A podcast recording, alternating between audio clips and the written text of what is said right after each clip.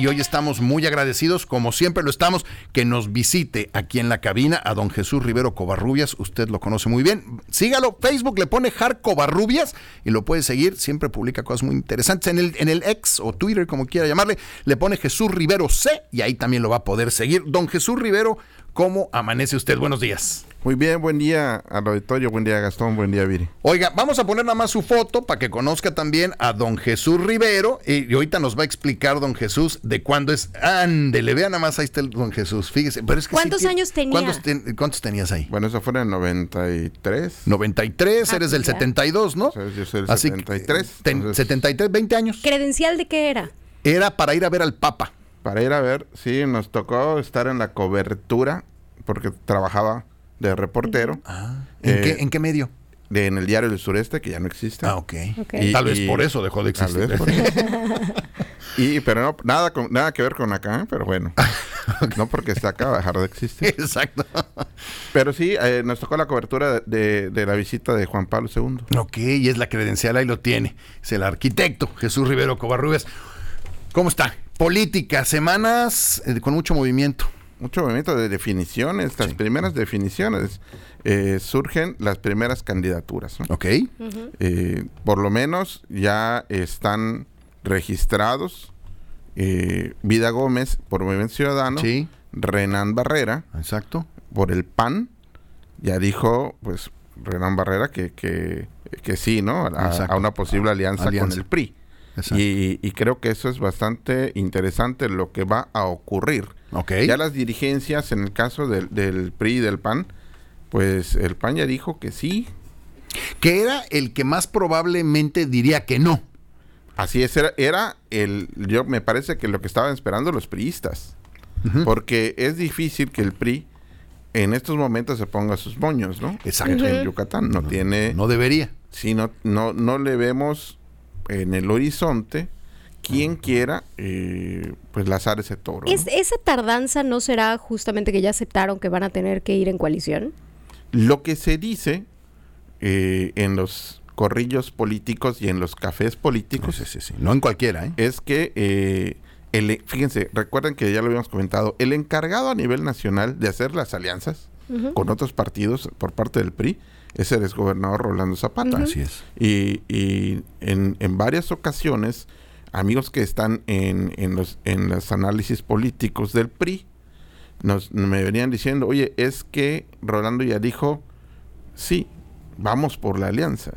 Porque además a quien más le conviene a Yucatán esa alianza, pues es al PRI, pues, Claro, es al PRI, que, que, va de bajada y al PAN que está en el gobierno mm, tiene un poquito más de posibilidades y no es que le sobren, pero tiene muchos más eh, agentes que puedan incidir en el, en el, en el momento electoral. Ok. Que el PRI. Ok, aquí el, que gana es el PRI, ¿no? Porque se sube a un coche que ya trae más velocidad y bueno, pues hará... Siguiendo la línea de lo nacional. Claro. Porque en esa alianza PAN-PRI-PRD a nivel nacional, y no es casual el orden, eh, el grande es el PAN. Sí, claro. El PRI va de bajada. ¿Qué tanto puede pedir el PRI aquí en Yucatán en caso de irse en alianza? Como dice el, eh, eh, el adagio, en el caso de prometer no empobrece, dar es lo que aniquila. Entonces, aquí el PRI puede pedir todo, pero, eh, y, han demostrado también que saben negociar. En esta etapa del PRI, en la que su supervivencia política depende de su capacidad de negociación, han demostrado que lo saben hacer bien. Ahora, hasta ahora, en Yucatán, el PAN había sido muy reticente a esa negociación. casi podemos decir que esta aprobación de ahora sí vamos a buscar con quién para el PAN llega algo tarde. Ok. Sí, no, no es usted el primero que nos lo dice. Esto ya llega tarde, ¿no? Ya llega tarde. Implicaciones, eh, eh, me, cuesta trabajo pensar en cómo y qué ¿Qué van a negociar los priistas? Porque además supongo que negocias obviamente votos y que te lleve yo gente y todo, pero también puestos internos. ¿Qué van, qué van a negociar? Es, es, una, buena pregunta, pero también están en condiciones de negociar. ¿Qué ah. representa la dirigencia? Porque estamos viendo eh, todavía hace unos días a destacados militantes priistas autoridades incluso, tomándose la foto en actos de campaña de Morena. Ok. Y de manera natural, uno vería más lógico que alguien que está en el PRI tienda a pasarse a Morena. A Morena, sí, lo había dicho. Muchos de los principales operadores de Morena son expriistas, sobre todo aquí en Yucatán. Ok. Y, y- y bueno, ya casi se convierte en un deporte en los corrillos y cafés políticos contabilizar cuántos expresidentes del PRI están en Morena. O más bien, ¿cuántos, ¿Cuántos expresidentes priistas? del PRI siguen en el PRI? Eso sería interesante. Yo creo que Ese conforme censo vamos... de Morena estaría interesante. ¿Cuántos priistas hay en Morena? ¿Y cuántos di- exdirigentes, no? Y so- sí, exacto. Porque, Porque además, imagínate los dirigentes. Deja tú. Sí, sí, sí, el- el militante. Algo como lo de Raúl Paz con el Partido de Acción Nacional en, en Morena, Sí. ¿no? Que tú, oye, pero si tú eras, tú encarnabas la esencia del partido y pues ya no. Miren, en Morena, a nivel nacional, hay también expresidentes nacionales del PAN. Sí, del PAN. Ah, bueno, claro, hubo, sí, claro, desde Ah, luego. que uno que ya se fue, Ya. otro que todavía ahí sigue. Justo estuvo un rato en el IMSS. entonces, hay, hay, hay es- esta movilidad política que vamos a ver ahora en Yucatán y vamos a ver si se mueve también de nueva cuenta cuando surjan candidaturas. Ok.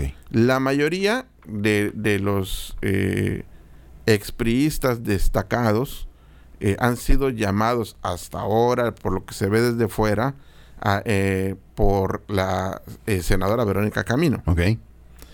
Pero bueno, tampoco eh, el, el, el expresidente municipal Joaquín Díaz Mena eh, canta mala ranchera. Sí, También claro, tiene desde su buen roster de priistas. Sí, sí, de, sí, sí, de todos, expriistas todos, en este caso. Estamos platicando con Jesús Rivero. Oiga, don Jesús, eh, el tema de Marcelo Ebrard se debe de resolver en los próximos días. Cambia, eh, algo hará, cambia las condiciones del tablero de manera importante a nivel nacional.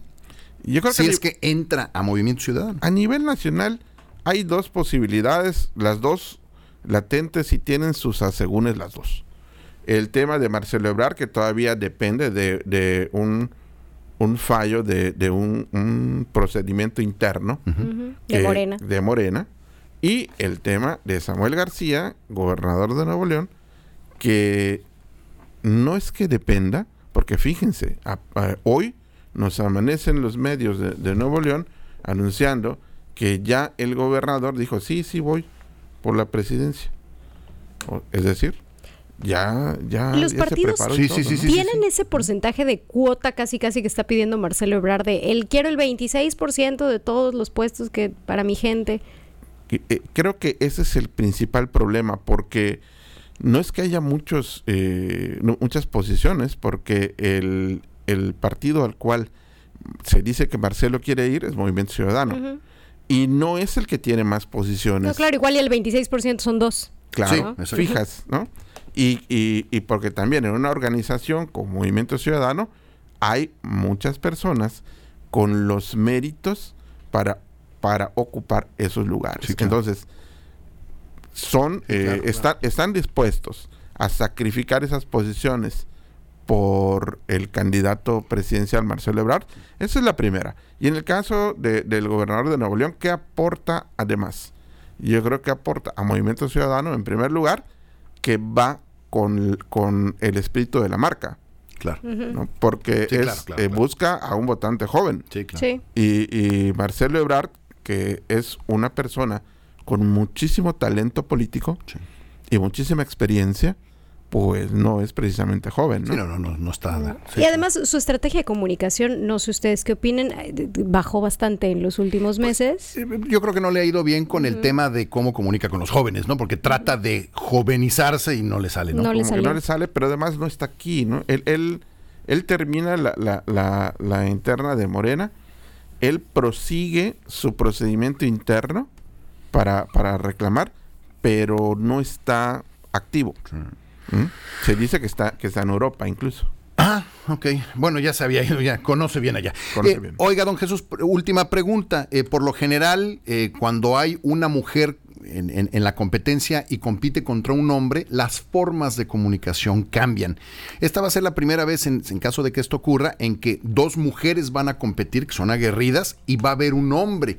¿Usted cree que sea complejo? ¿Para quién va a ser complejo hacer campaña? ¿Para el hombre o para las mujeres ignorar al hombre por serlo? Fíjense, por el perfil de los partidos involucrados, eh, los principales perjudicados, las principales perjudicadas son las candidatas, ¿Ah, sobre sí? todo en el PAN. ¿Por qué? ¿Por qué? El perfil de, de- por el perfil de partido, eh, tienden a preferir al, al candidato por sobre la candidata. ¿En serio? Sí. ¿En el PAN? en el PAN. Eh, Ah. Bueno, esto lo hemos visto en las sucesivas Bueno, sí, votaciones claro, panistas, ¿no? sí. Cuando tienen candidato varón, tienden a tener una votación más alta. Y cuando tienen candidata mujer, esa votación no es tan alta. ¿A Ah, qué se deberá? Bueno, ahí sí estaría interesante entrar, entrar al análisis. Pero históricamente así ha sido. Ok. Y ahora, si, si hay un solo eh, varón candidato, creo que sí afectaría un poco al PAN. Y de allí, el... eh, pues ahora ¿Al PAN y no a Morena? ¿Y no a Morena? Digo, porque son mujeres ambas. Exacto. Exacto. Es que eh, sí se divide, pero parece que afectaría más al PAN. ¿Por qué? El votante panista es, Es como si la derecha eh, Le eh, cupiera- no tanto el panismo, sino la derecha en general le gust- prefiri- prefiriera candidato que candidata. No es tanto el PAN, sino la derecha. Entonces, Desde luego, estamos en el terreno de, de- de la especulación, Sí, sí, claro, desde luego. pero con, cier- con ciertas bases. O Sí, sea, claro. históricamente ha ocurrido. Y, Sí, y sí. venimos, y estamos hablando de un partido que tiene un corte muy conservador. Y en- entonces en los partidos de corte conservador, no tan progresistas, ¿va? hay involucrado mucho sentimiento machista. No en, en, en el... En la izquierda. en- ajá, no en la izquierda, o sea, no así en la izquierda, no debería ser, aunque la izquierda de Morena, De repente tiene ahí algunos. sí, no es una izquierda tan... Tan, tan, Tan izquierda. es izquierda, es ¿no? No está tan zurda. Está como desizquierdizada, ¿no? Eh, es ambi- ambidiestra, pues, ambidiestros, ¿no? Fíjate qué interesante. Bueno, pues va a dar mucho de qué hablar seguramente la próxima semana, va a estar intensa e interesante. Claro, incluso eh, por eso mismo eh, Dante Delgado había dicho, precavido quizá, dice, bueno, si, si no queda ninguno de ellos, pues estoy yo.